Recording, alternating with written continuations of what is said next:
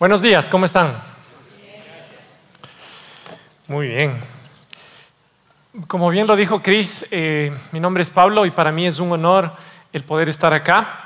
Desde hace 13 años he estado del otro lado y en este momento esta es la segunda vez que tengo la oportunidad de eh, dirigirme a ustedes. Y la primera ustedes se preguntarán cuándo fue.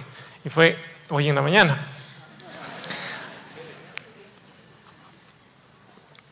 Y para mí es un privilegio y una, es una gran responsabilidad de estar acá y compartir con ustedes de la palabra de, nuestro Señor y, hacerlo de, una forma de gratitud, porque el Señor ha sido bueno, el Señor es fiel. Hace 13 años eh, inicié eh, acá en la iglesia y el Señor nos ha ido bendiciendo y me ha ido bendiciendo. Acá tuve la oportunidad de conocer a mi esposa, con lo cual tenemos un hermoso hijo. Y así el Señor nos ha venido bendiciendo. Y para mí realmente es un gran honor y de gracia estoy acá. Y pues también por obediencia a nuestro Señor. ¿Cuál es el tema que vamos a revisar? Es inversiones que trascienden. Y yo les quiero invitar a que ustedes piensen en qué se les viene a la mente cuando pensamos en inversiones. Yo me hice esta pregunta cuando preparaba y, a veces se nos vienen algunas palabras, ¿no? A veces dinero, está relacionado con el dinero, el inicio. También se nos puede venir a la mente grandes inversionistas, ¿sí? Por ahí Bill Gates, qué sé yo, Warren Buffett o Jeff Bezos, que es la persona que ahorita encabeza a las personas más adineradas en el mundo. Y, también se me vinieron a la mente algunas cosas, como que las inversiones son lo último que uno hace en, la mayordomía financiera. Y aprovecho para enviar una cuña comercial e invitarlos a los eh, retiros que hacemos como Ministerio de Libertad Financiera, en donde vemos de manera muy práctica qué es lo que el Señor quiere para nuestras vidas respecto a nuestras finanzas. Y algo que nos dice su palabra, y, es una de las primeras cosas que vemos en este retiro, es que debemos ser buenos mayordomos y que no debemos tener deudas. Y que es recomendable, previo a invertir, saldar esas deudas. Y ahora ustedes me dirán, pero yo tengo deudas. De hecho, el 80% de la población tenemos deudas. Entonces uno podría decir, no, esta prédica pues no es para mí, porque yo debo venir a la prédica de cómo salgo de deudas.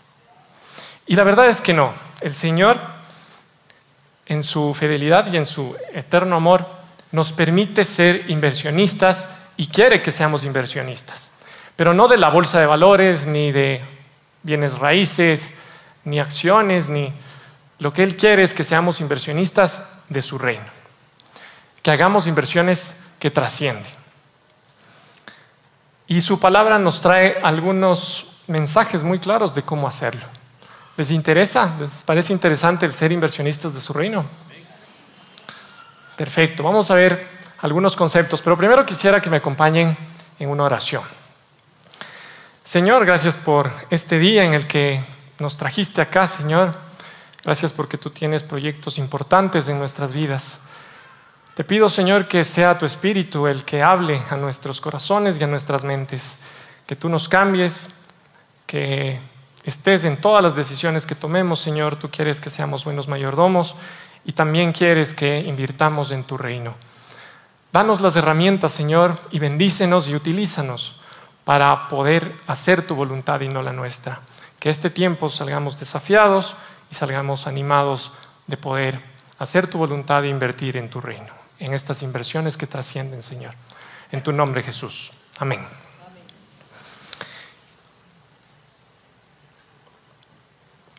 Desde un punto de vista económico, ¿cuál es el concepto de inversión? Inversión es una colocación de capital por capital entendemos recursos, puede ser dinero, puede ser una propiedad, pero también es nuestro tiempo, nuestros dones, nuestros talentos, para obtener una ganancia futura. ¿Qué quiere decir esto? De que supone una decisión, una elección, en donde resignamos un beneficio inmediato por uno que vendrá más adelante. ¿Sí? Ese es el concepto financiero de una inversión. Ahora, ¿qué nos dice la palabra del Señor respecto a las inversiones? En la palabra, cuando busquemos estos versículos, el Señor habla de las inversiones con otras palabras. Menciona el dar, menciona el ser generosos, menciona también el sembrar como un símbolo de invertir. Y veamos qué nos dice su palabra. En Mateo 6, 19 al 21 dice, no acumulen para sí tesoros en la tierra, donde la polilla y el óxido destruyen y donde los ladrones se meten a robar. Más bien acumulen para sí tesoros en el cielo, donde ni la polilla ni el óxido carcomen, ni los ladrones se meten a robar, porque donde esté tu tesoro, ahí también estará tu corazón. El enfoque del Señor es clarísimo y nos dice, no acumulen para sí tesoros en la tierra, sino que enfóquense en el cielo, en las inversiones que trascienden. ¿Qué más nos dice la palabra del Señor? En 2 Corintios 9, del 6 al 15, nos habla de sembrar con generosidad. En el, verso, en el versículo 6 nos dice, recuerden esto, el que siembra escasamente, escasamente cosechará. Y el que siembra en abundancia, en abundancia cosechará. Cada uno debe dar según lo que haya decidido en su corazón, no de mala gana ni por obligación, porque Dios ama al que da con alegría. Aquí ya podemos ver las palabras clave, podemos ver el dar. Y el Señor nos invita a que lo hagamos de buena gana. Es cierto que nosotros debemos ser obedientes, y eso involucra el diezmar y el, y el dar de nuestro tiempo, pero también nos pide que lo hagamos de buena gana, porque Dios ama al dador alegre. En el versículo 8 nos dice, y Dios puede hacer que toda gracia abunde para ustedes de manera que siempre, en toda circunstancia, tengan todo lo necesario y toda buena obra, obra abunde en ustedes. Acá el Señor también nos recuerda que Él puede hacer que, que abunde, y no solo que abunde, sino que sobreabunde, dice la palabra del Señor. Pero para eso también existen condiciones, y nosotros debemos ser obedientes, porque con la obediencia pues viene la bendición. Repartió sus bienes entre los pobres, su justicia permanece para siempre. En el verso 10 nos dice, el que le suple semilla al que siembra, que quién es, a propósito, ¿quién es el que suple de semilla al que siembra? Es el Señor. Y yo les pregunto, en sus hogares, ¿quién es el que provee? ¿La mujer? ¿El hombre? Ninguno de los dos, ¿verdad? A veces hay el concepto equivocado y se piensa que es el hombre o la mujer el que provee, pero la verdad es que todo viene del Señor, de Jehová Jiré, de nuestro Señor que proveyó de un carnero atrapado en unos arbustos para que Abraham no sacrifique a su hijo amado. Él es, nuestro, proveedor, Jehová Jiré. Y el que le suple semilla al que siembra, también le suplirá pan, para que coma aumentará los cultivos y hará que ustedes produzcan una abundante cosecha de justicia. El Señor no solamente nos da semillas, como nuestros talentos, nuestros dones para que sembremos, sino que también está interesado en suplir nuestras necesidades básicas. Ejemplificado acá en el versículo como que nos dará pan. Pero el Señor no solamente nos da eso, también, ¿qué nos dice? Aumentará los cultivos y hará que ustedes produzcan abundantemente. Y en el versículo siguiente, ah, bueno, algo importante acá es que cuando el Señor habla de riquezas, obviamente no está hablando de dinero, o no se habla de dinero solamente, o propiedades, etcétera, sino que habla de una riqueza integral, una riqueza que va más allá de nuestro, de nuestro entendimiento en muchos casos. Entonces, a lo largo de la prédica, pensemos en la riqueza en ese sentido, que no, no, no hablamos de temas de dinero. Y en el versículo 11, este es el versículo central de la prédica, que nos dice el Señor. Ustedes serán enriquecidos en todo sentido, para que en toda ocasión puedan ser generosos y para que por medio de nosotros la generosidad de ustedes resulte en acciones de gracias a Dios. Este versículo me parece espectacular y es porque el Señor nos dice su propósito claramente. Hay ocasiones en donde pedimos al Señor, ¿cuál es tu voluntad? ¿Qué nos quieres decir? ¿Cómo debo actuar? Y a veces la respuesta tarda un poco y debemos ser pacientes. Pero hay versículos como este en donde el Señor nos habla de manera muy clara y nos dice el propósito de las riquezas que nos da y qué es lo que debemos hacer con ellas. Y lo, dice claramente en estos dos para qué. El primer para qué. Ustedes serán enriquecidos en todo sentido para que en toda ocasión puedan ser generosos. El Señor nos va a proveer. El Señor es proveedor y lo que Él busca es que seamos generosos. Pero no generosos para que nosotros brillemos o por, para, para gloria nuestra, perdón, o vanagloria nuestra.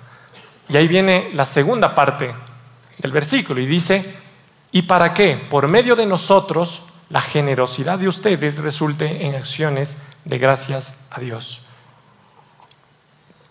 Es decir, el Señor nos está diciendo, sean generosos. ¿Y ven? ¿Para qué? Para que a través de ustedes se refleje mi luz. Y las personas beneficiarias de estas acciones tengan acciones de gracia al Señor. Y acá quisiera compartir una historia de cómo el Señor me llamó y cómo yo llegué a los brazos del Señor. Fue un proceso, pero que inició con algo muy interesante. Eh, hace algunos años atrás, como 14 años, yo tuve la oportunidad, el Señor me, llevó a estudiar un año en la universidad en Estados Unidos y durante ese año vi que mi hermano comenzó a tener algunas amistades diferentes a las que solía tener. Y mm, eran personas involucradas en una iglesia. Entonces, cuando yo llegué acá de, mi viaje, mi hermano me dice, Pablo, vamos a jugar fútbol. Los que me conocen saben que a mí me encanta el fútbol. inmediatamente accedí y nos fuimos a jugar, recuerdo, a la casa de nuestro amigo Santivaca y de Fervaca. Ustedes los, los conocen. Y en ese momento yo no conocía del Señor y fui y, disfrutamos de un momento muy agradable. Realmente fue, pasamos muy bien. Yo hace mucho tiempo que no pasaba tan bien. Y, y hubo algo que me llamó mucho la atención y fue que en esas personas yo veía algo diferente. Esas personas reflejaban algo que a mí me interesaba y que yo quería tener. Y yo me di cuenta que yo no tenía. Y, decidí involucrarme y decidí eh, seguir con estas relaciones de amistad y, después de un tiempo me di cuenta que lo que hacía la diferencia en estas personas es que tenían al Señor como su, como su Dios. Y que lo que ellos proyectaban era nada más un poco del resplandor de la gloria del Señor. Y esa increíblemente fue la puerta con la que yo llegué a la iglesia. El reflejo las sonrisas de los amigos, de mis amigos cercanos que estaban en ese momento. Y quizás todos acá no dediquemos nuestro 100% del tiempo a nuestro Señor, no tenemos el privilegio de ser pastor, de ser misionero, pero el Señor a todos nos da herramientas para que podamos hacer la gran comisión, en donde todos tenemos un, papel, y en este caso utilizó a estas personas para resplandecer y poder atraer, en este caso, mi vida y mi alma. Y el Señor, gracias a estas personas, pues eh, me, ha salvado. Y, así como estas personas resplandecieron, el Señor nos pide que, que, seamos luz em, en su palabra y para gloria de Él.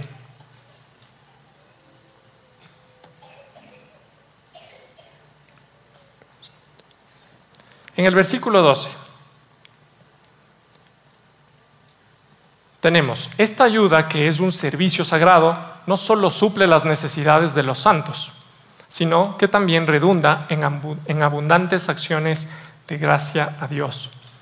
Y en el verso 13 no solo, no solo habrá gracia o existirán gracias al Señor, sino también estas personas que recibieron las bendiciones alabarán a Dios.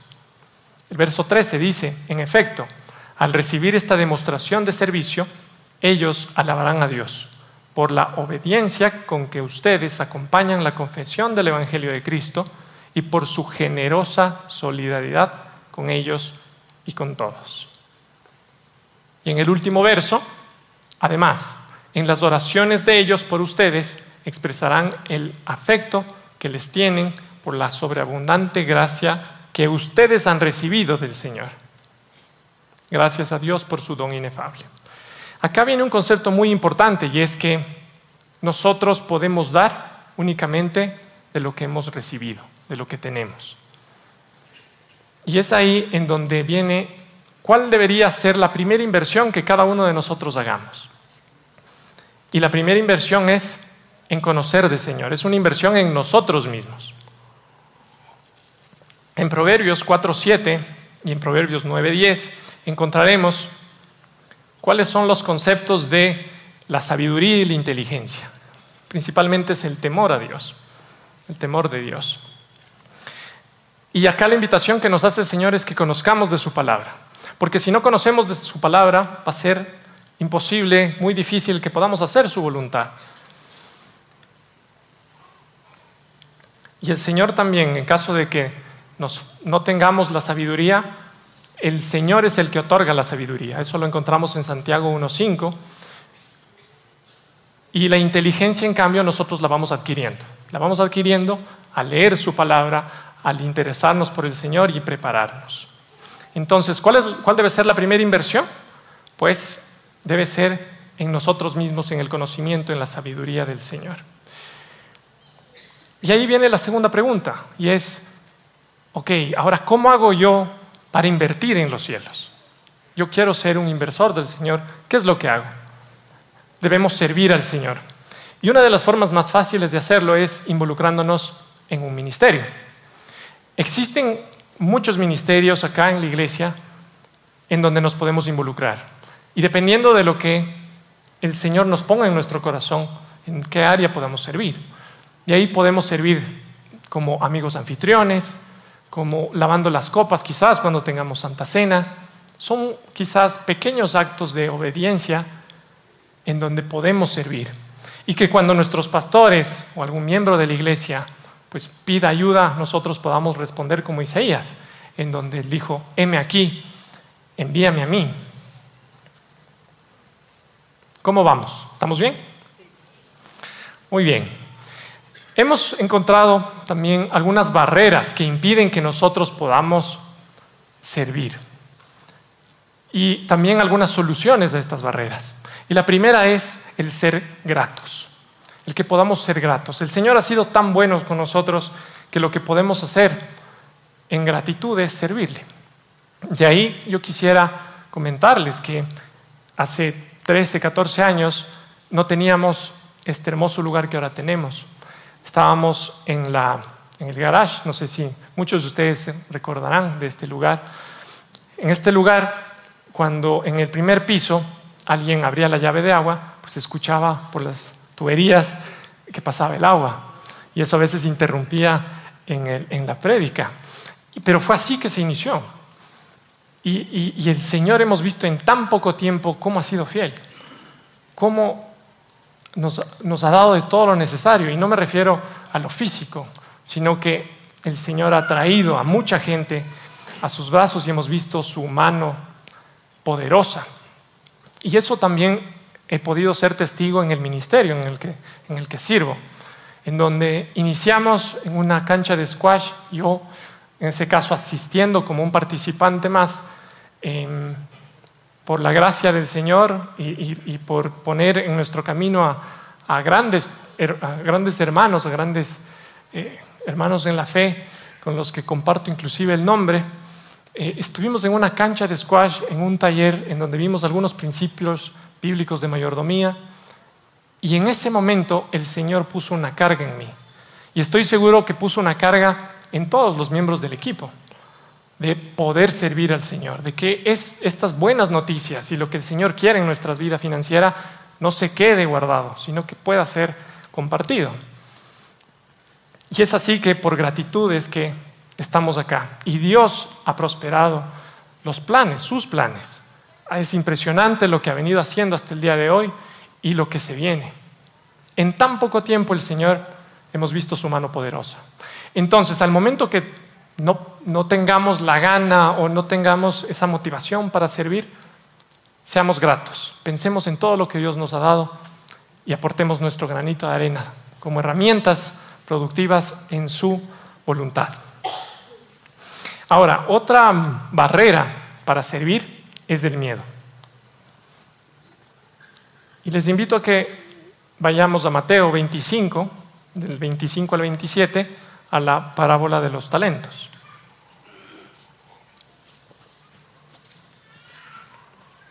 Ustedes conocen la parábola, no la vamos a, leer, y, y nos vamos a enfocar en una parte de esta parábola.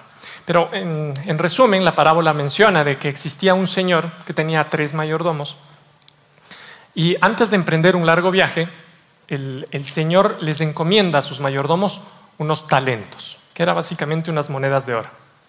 Y a uno le dio cinco talentos, al otro le dio dos talentos y al tercero le dio un talento. Emprendió su viaje, se demoró bastante tiempo y al regresar, él llama a sus a sus mayordomos y les pide cuentas. El primero le dice, Señor, aquí tienes tus cinco talentos y tienes acá cinco más. El Señor le dice, en lo poco has sido fiel, en lo mucho te pondré. Y festejar. Algo muy similar ocurrió con el segundo. Aquí tienes tus dos talentos, tienes dos más. Y lo interesante es lo que ocurre con el tercer mayordomo, que lo tenemos acá en el versículo 24.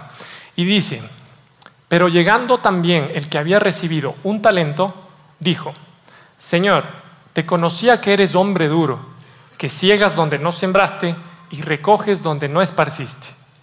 Por lo cual tuve miedo y fui y escondí tu talento en la tierra. Aquí tienes lo que es tuyo. Respondiéndole su señor le dijo, siervo malo y negligente.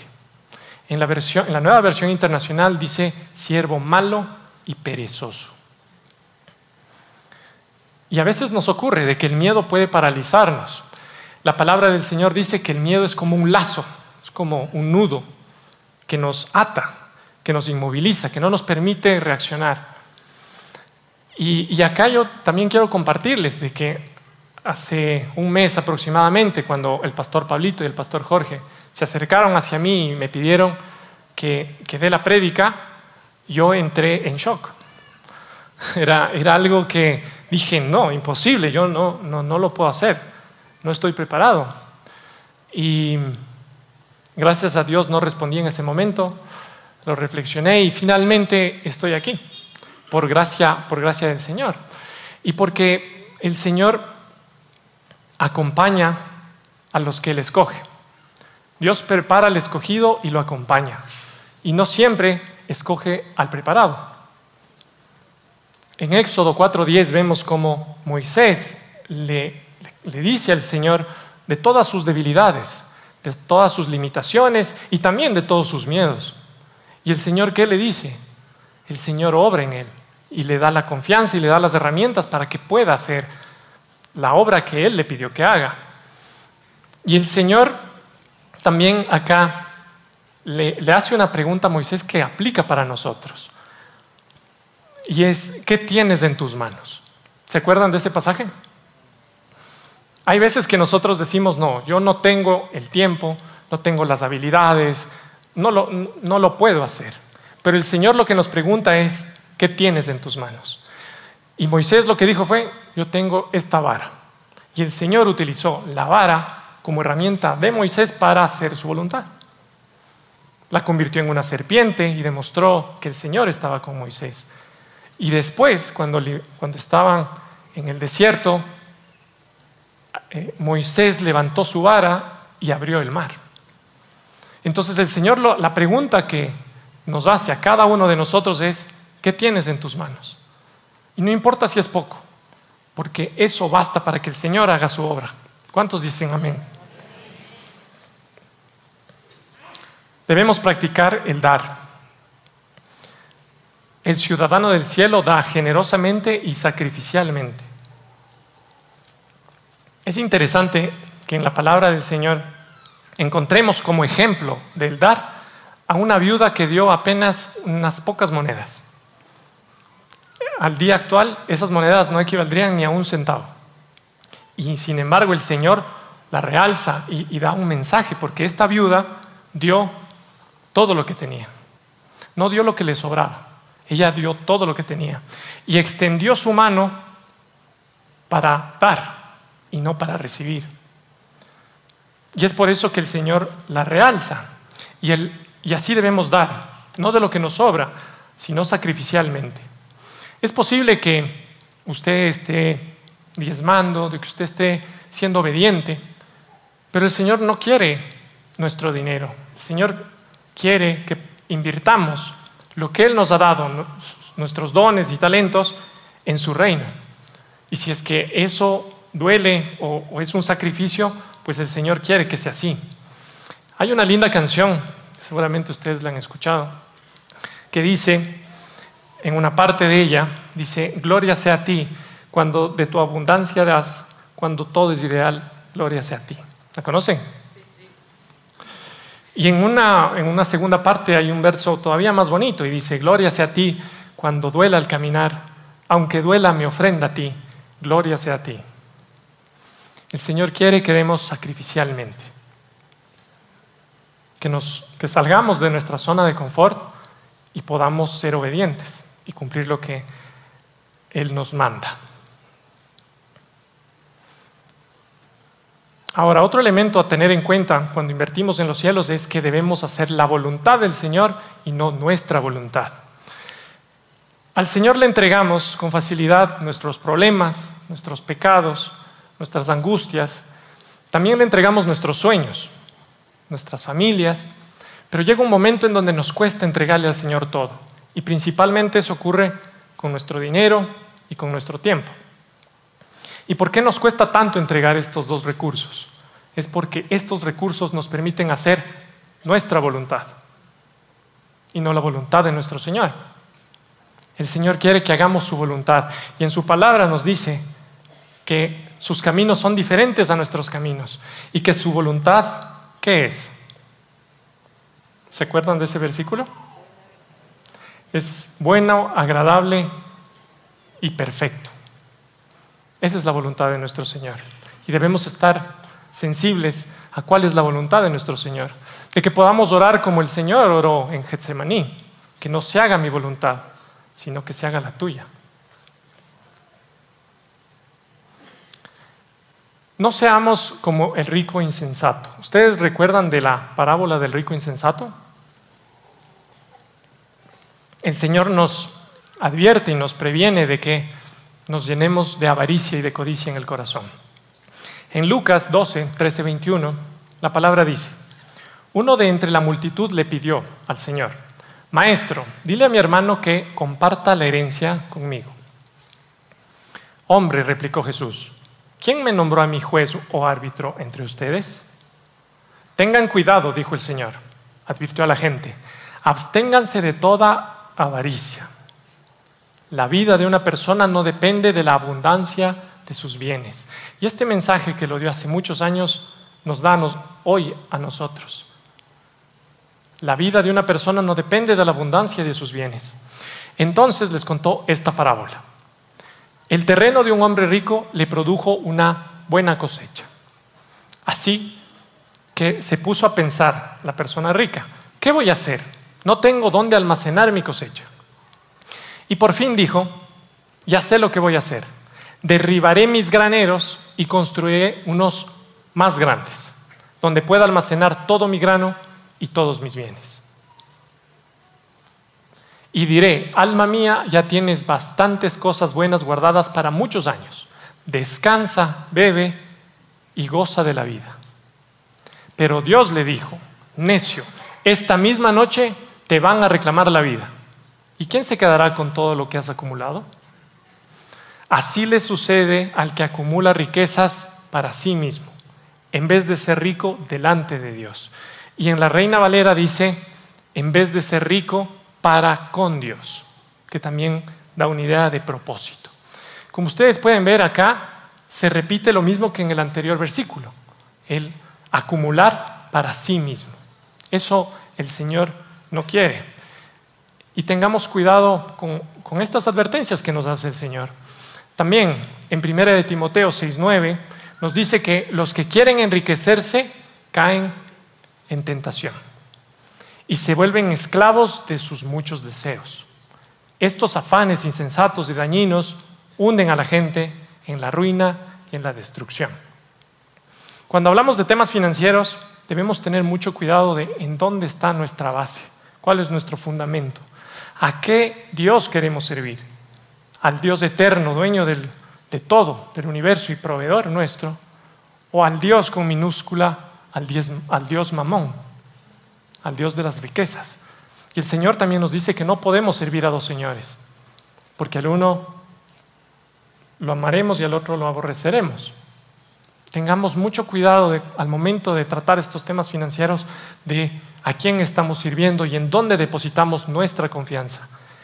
Nuestra confianza no puede estar en nuestra cuenta de ahorros. La confianza está en la fuente de recursos, en nuestro Señor. En Eclesiastés 13, también la palabra nos dice, he visto un mal terrible en la vida, riquezas acumuladas, nuevamente habla de acumular, que redundan en perjuicio de su dueño. Y aquí esto rompe paradigmas, porque uno dice, ¿cómo las riquezas que cuestan tanto conseguirlas pueden ir en perjuicio de uno? Sin embargo, hemos visto que esto se cumple. Y Salomón ya lo dijo hace más de dos mil años y riquezas que se pierden en un mal negocio. Y si llega su dueño a tener un hijo, ya no tendrá nada que dejarle. Y esto nos hace meditar en si ahorrar es bueno o heredar es bueno, ya que como hemos visto el Señor está en contra de acumular. Entonces, ¿qué dicen ustedes? ¿El ahorrar está bien? Sí, ¿verdad? Aquí debemos detenernos para examinar la palabra del Señor y como hemos visto, el acumular tiene una connotación muy clara de avaricia y de codicia. En los versículos que dice, acumular para sí mismo. El acumular viene atado a la codicia, que significa querer más, de no tener contentamiento, y en sí mismo la avaricia, de querer mucho, pero para mí, para nadie más que para mí. Esa es la connotación de el acumular. Y el Señor en otros versículos nos invita y nos alienta a que ahorremos y también que heredemos. Veamos los siguientes versículos. En Proverbios 21:20 el Señor nos dice, tesoro precioso y aceite hay en la casa del sabio, mas el hombre insensato todo lo disipa, todo lo gasta. ¿Sí? Y hay otro proverbio en donde reafirma y dice, anda perezoso, fíjate en la hormiga, fíjate en lo que hace y adquiere sabiduría. No tiene quien la mande, ni quien la vigile, ni gobierne. Con todo, en el verano almacena provisiones y durante la cosecha recoge alimentos. ¿Y por qué recoge la hormiga alimentos durante el verano? ¿Qué me puede decir? Ahorra para el invierno, porque en el invierno, en el invierno no va a haber cosecha. Y nos invita el Señor a que seamos sabios y que seamos prudentes. Entonces el Señor sí quiere que ahorremos. Lo que no quiere es que acumulemos con avaricia y codicia. El Señor no quiere que pongamos nuestra confianza en el dinero, en el Dios mamón. Él quiere que siempre seamos, siempre veamos al Señor como nuestro proveedor. Y esto también ocurre en Éxodo, en el Antiguo Testamento, en donde el pueblo de Israel sale de Egipto y el pueblo comienza a quejarse. Ustedes recuerdan de, esa parte. Comienzan a, quejarse de que en Egipto tenían ellos comida, tenían, tenían todo lo necesario.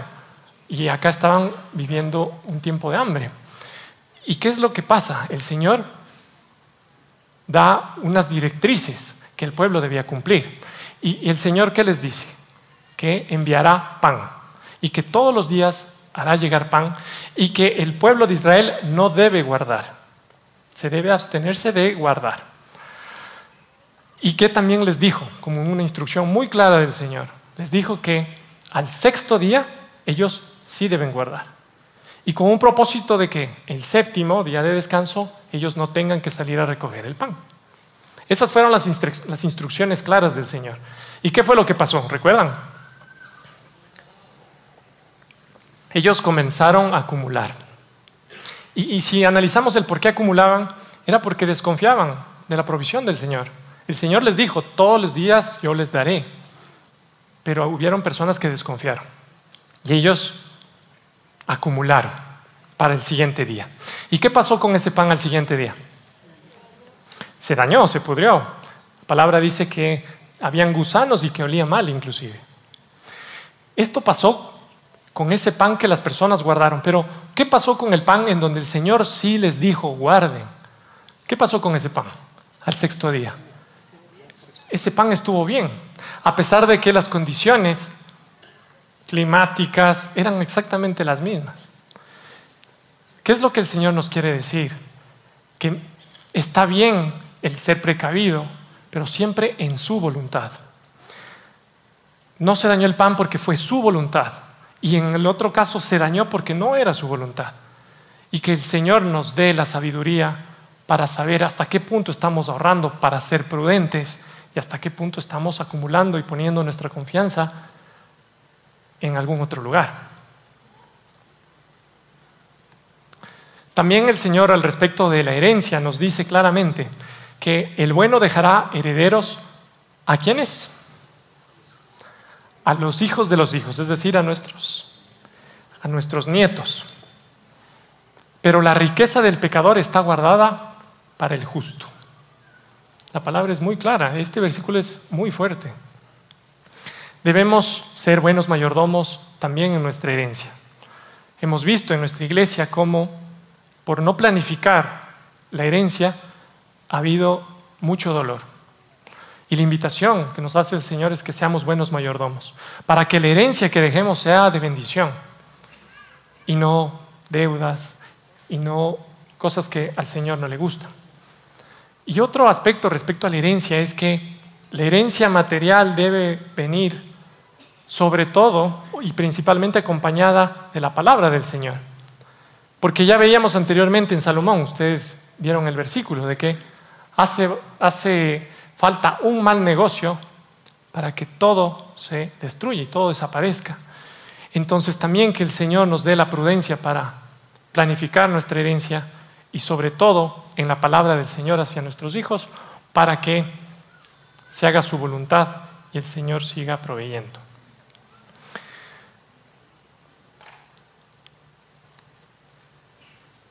Para ir eh, culminando, reiteramos este versículo porque es muy, muy importante que no acumulemos para sí tesoros en la tierra, sino hagámoslo en el cielo y en su voluntad. Y el Señor, para los que somos obedientes, pues también trae promesas. Y si bien habla de galardones, la invitación es que lo hagamos no por los premios o las bendiciones, sino por gratitud a nuestro Señor. Y así Dios nos bendecirá. ¿Qué dice la palabra del Señor? Honra a Jehová con tus bienes y con las primicias de tus frutos.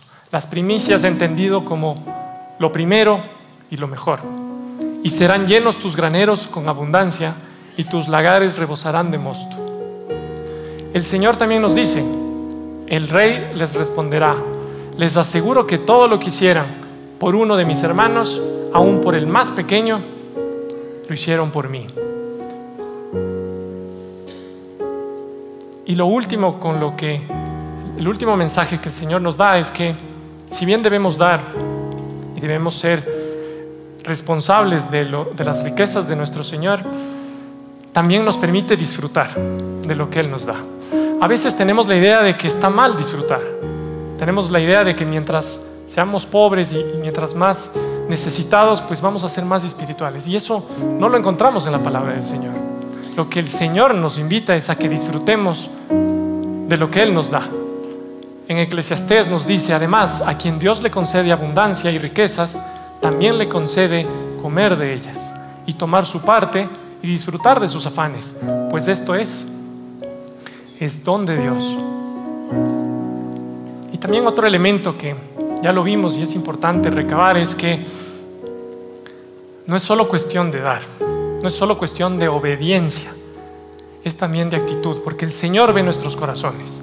Y el Señor, ¿qué es lo que quiere? Que demos, pero que demos con alegría, que demos en gratitud, que, que podamos mostrar un poquito de ese sacrificio que el Señor hizo al momento de entregar a su Hijo para salvación nuestra.